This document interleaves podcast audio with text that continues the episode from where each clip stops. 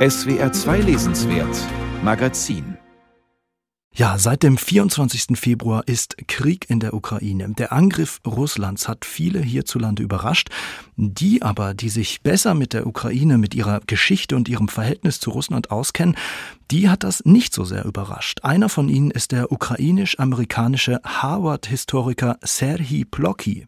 In den vergangenen zehn Jahren hat Serhii Plokhy viele politische Essays geschrieben über das spannende, oft aber eben auch angespannte ukrainisch-russische Verhältnis. Unter dem Titel Die Frontlinie sind die Essays jetzt auf Deutsch erschienen und fürs SWR2 Lesenswert Magazin habe ich Serhii Plokhy gebeten, uns zu sagen, wie er im Moment auf den Krieg in der Ukraine schaut.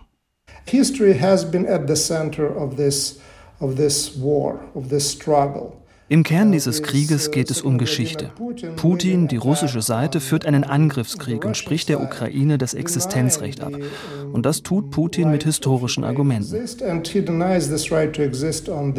basis of sort of historical argument. So the collection of essays really deal in one way or another with Meine Essaysammlung beschäftigt sich mit den russischen Ansprüchen und es geht um die Geschichte der Ukraine, ein besonderes, ein einzigartiges Land, das einerseits viel mit Russland gemeinsam gemein hat, das aber andererseits auch eine eigene Kultur entwickelt hat, zwischen dem Einfluss von Russland und Eurasien und natürlich den starken Einflüssen aus Europa. Und ich glaube, das Verständnis für die besondere ukrainische Geschichte fehlt noch ziemlich stark in der öffentlichen Diskussion in Deutschland oder in Westeuropa allgemein.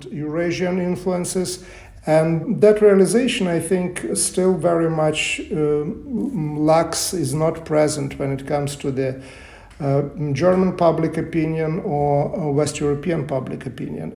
I'm very and very optimistic with regard to Ukraine in the long term. Auf lange Sicht bin ich sehr optimistisch, was die Ukraine angeht. Der Krieg hat die Menschen vereint. Sie sind absolut überzeugt davon, den Krieg zu gewinnen. Selbst an den schlimmsten Kriegstagen waren mindestens 80 Prozent der Bevölkerung der Meinung, dass ihr Land dem russischen Angriff standhalten kann.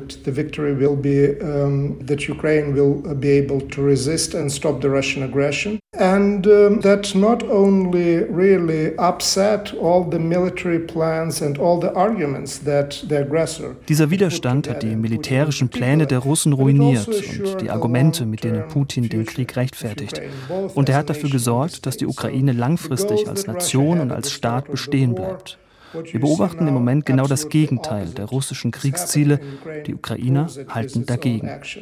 So again, I'm optimistic long term. In terms of uh, short-term developments. Für den Moment, kurzfristig, bedeutet das unendlich viel Leid, zerstörte Infrastruktur, Tote, Millionen Flüchtlinge. Es geht darum, die Ukraine zu unterstützen mit allem, was möglich ist, und zwar nicht nur für die Ukraine, sondern auch für die Sicherheit Europas.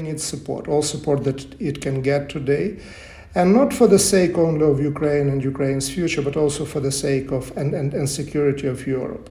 Eindringliches Plädoyer. Die Frontlinie heißt das Buch von Serhii Plokhy.